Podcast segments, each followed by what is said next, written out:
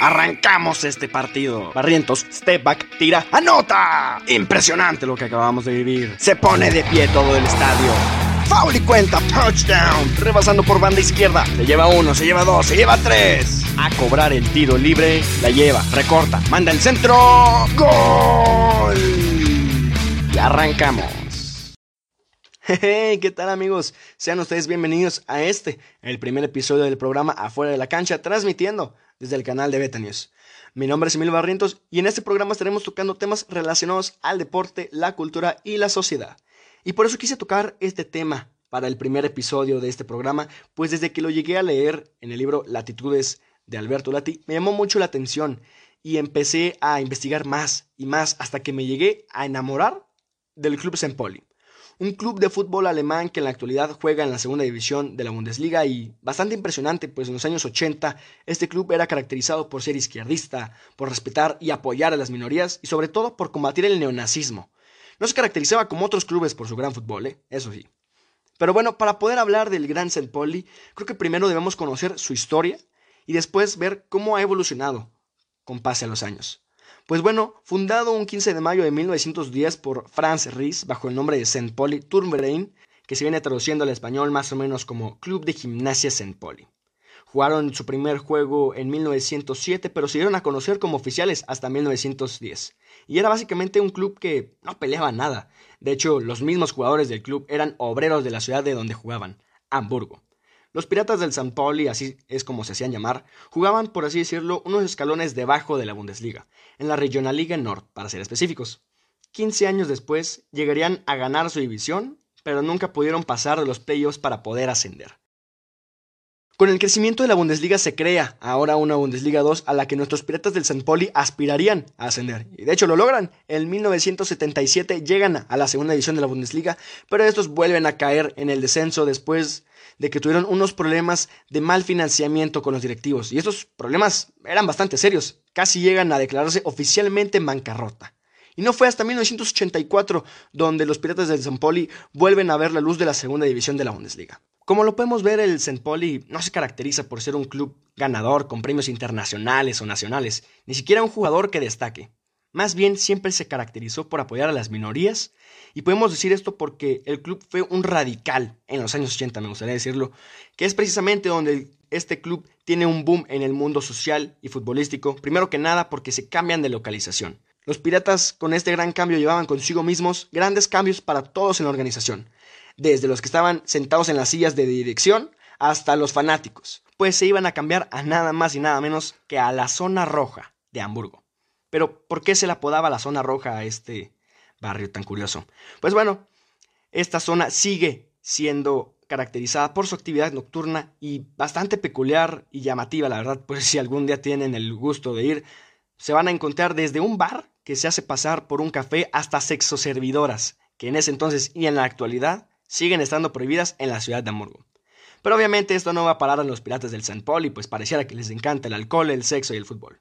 Pero eso sí, con el paso de los años, este barrio podríamos decir que le bajó un poco a la fiesta, pero lo más mínimo, ¿eh? Se han llegado a incorporar eh, con los años teatros, restaurantes tematizados y clubes de jazz para hacer un ambiente más familiar, por así decirlo.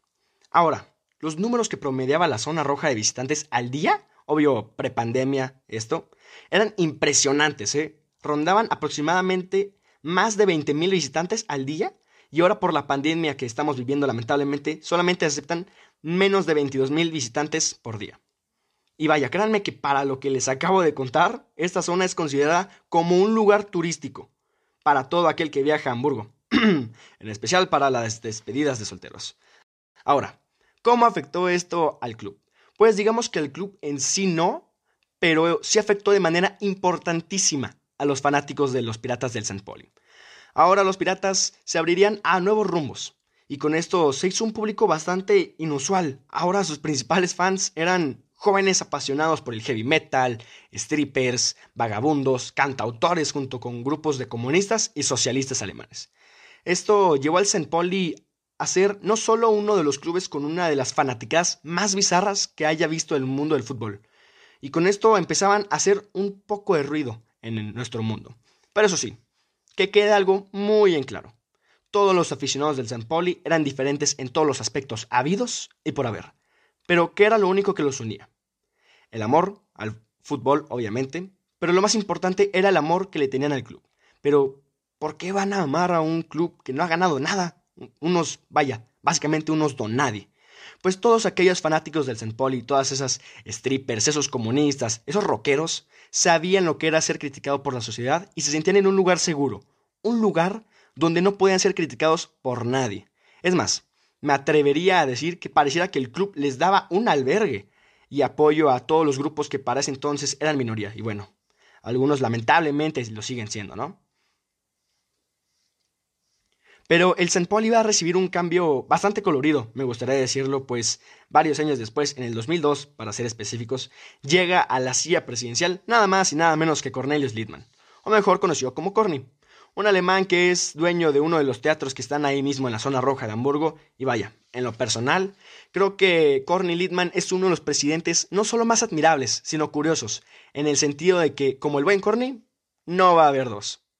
Y creo simplemente esto por el hecho de que él fue quien dijo esta frase, y cito, Soy tan fiel a mi club como infiel a mis amantes.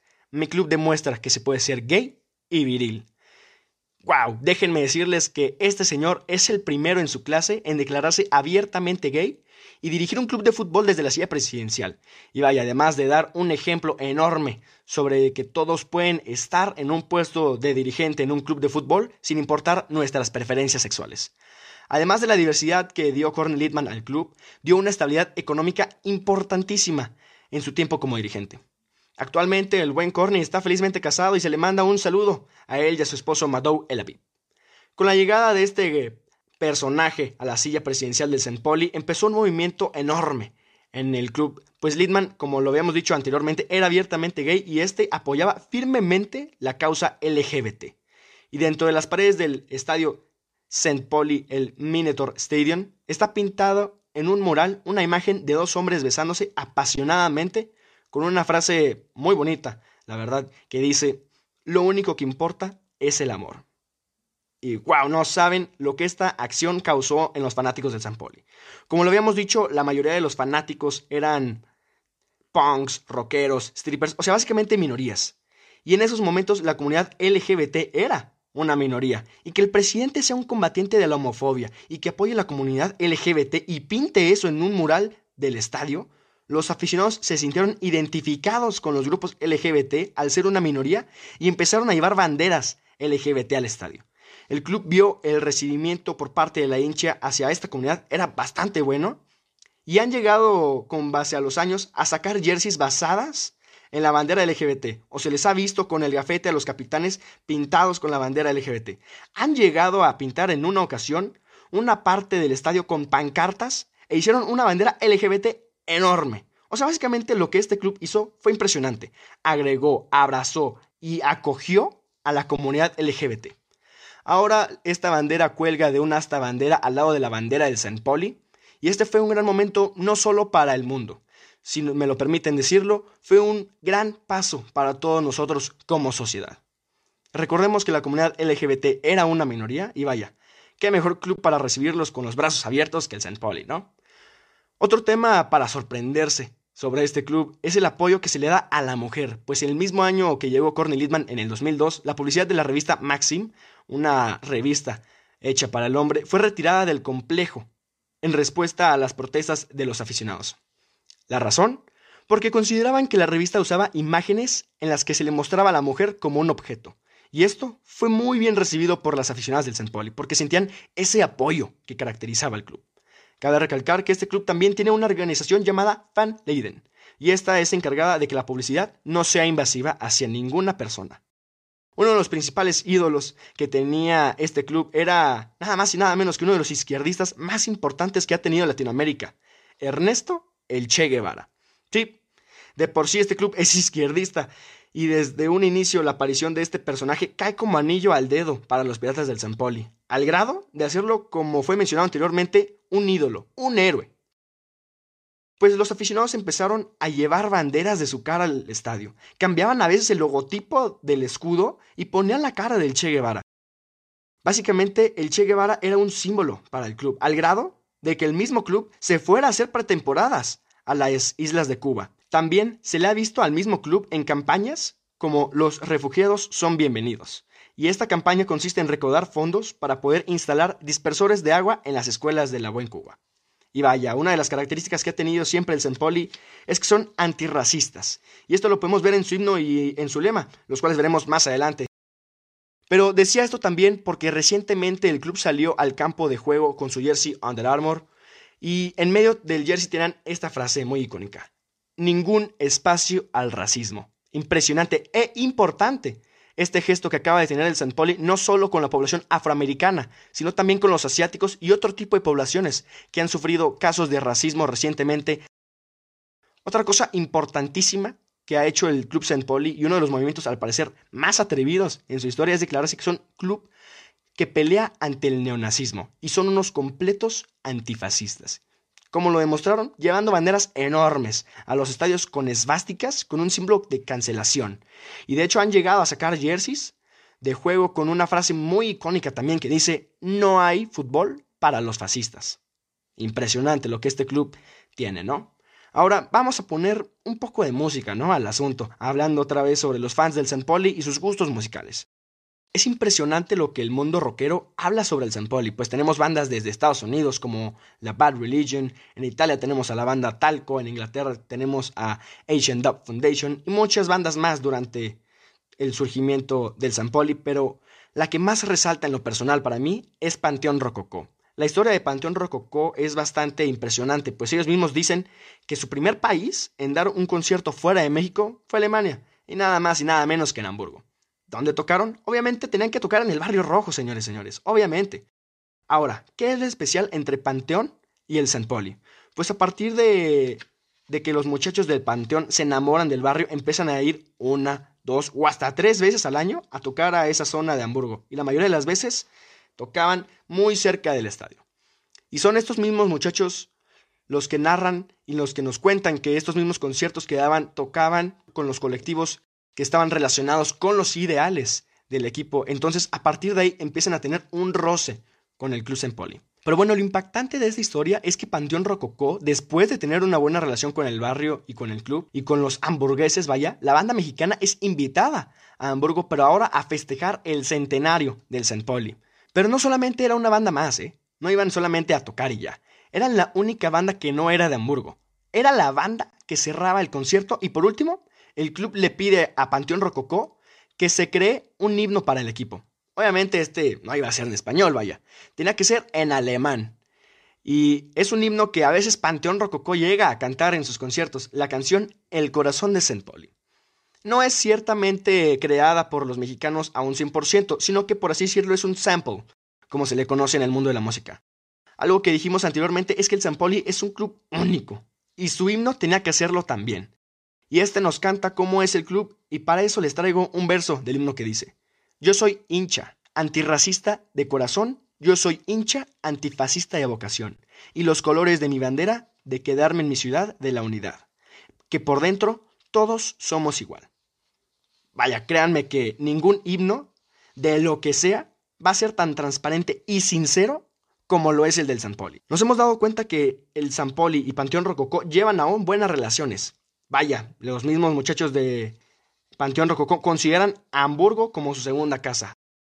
A tal grado que llega la banda mexicana a grabar videos musicales en el estadio. Además, en temporadas anteriores, los integrantes de la banda han servido como modelos, así es, para representar las camisas del mismo equipo. Eh, pues por así decirlo, los muchachos de Panteón Rococó no son lo que se le conoce como un modelo promedio. Pero bueno, el San Pauli se caracteriza por eso, ¿no? Por no ser igual a los otros clubes.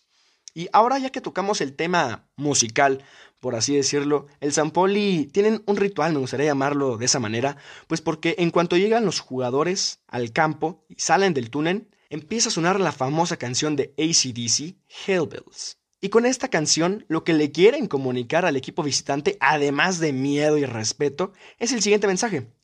Bienvenidos al infierno de St. Pauli. Y de hecho, esto es un mensaje clarísimo, pues se ve en las mismas gradas del estadio, literal. Hay una lona enorme atrás de las porterías con esta frase. Y créanme que para un jugador tener a más de 20.000 personas animándolo o gritándole cosas malas es trascendental, ¿eh? Y vaya, los invito a ver partidos del St. Pauli en YouTube. Obviamente no se puede por la pandemia ir a la ciudad de Hamburgo, pero es impresionante cómo los fans reciben a los jugadores. Impresionante.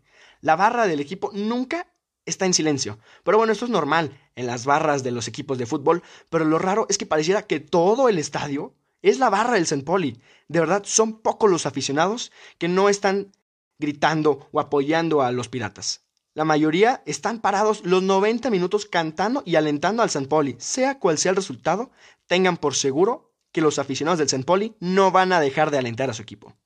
Otra canción que ponen los hinchas del St. Pauli es la famosa Song 2 de la banda Blur. Pero esta canción solamente la tocan después de haber metido un gol y vaya, el estadio explota literalmente con el gol y ponen la canción y la sensación simplemente, imagínenla. No, no, no. La piel hasta se me pone chinita de solamente pensar en volver a los estadios y cantar un gol sin importar el equipo. Y bueno, ya con esto estamos llegando al cierre de este capítulo de Afuera de la cancha y bueno, me gustaría cerrar este episodio por un momento, me gustaría que nos preguntáramos ¿Qué pasaría si otros clubes fueran como el San Poli? Clubes antimachistas, clubes antifascistas, clubes antirracistas. ¿Es difícil? Claro, créanme que al menos desde lo personal, esto no lo veo así dentro de mucho tiempo para que un club llegue a ser en lo más mínimo parecido al St. Poli. Pero eso sí, no hay imposibles y la prueba viviente de esto es este hermoso club. Y ahora sí, para cerrar el programa, me gustaría despedirme con la siguiente frase del St. Poli, como ya se les había comentado, y me gustaría que pensaran en ella. Y dice, ama a St. Poli, odia el racismo. No sé ustedes, pero no me importa si el St. Poli sube a primera división o si gana los partidos o algo por el estilo. Yo ya soy pirata de corazón. Y bueno, muchas gracias por habernos escuchado. Recuerden seguirnos en nuestras redes sociales como Facebook, Twitter, Instagram y TikTok como arroba de Betanews. Mi nombre es Emilio Barrientos, esto fue Afuera de la Cancha, muchísimas gracias por habernos escuchado, hasta la próxima.